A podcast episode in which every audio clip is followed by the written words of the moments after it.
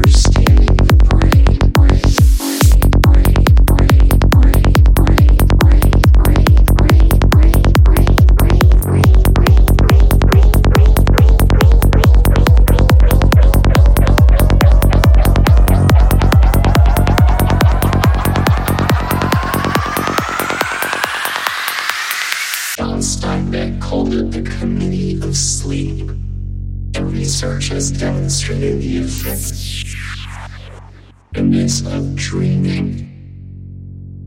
Limits of dreaming. Limits of dreaming.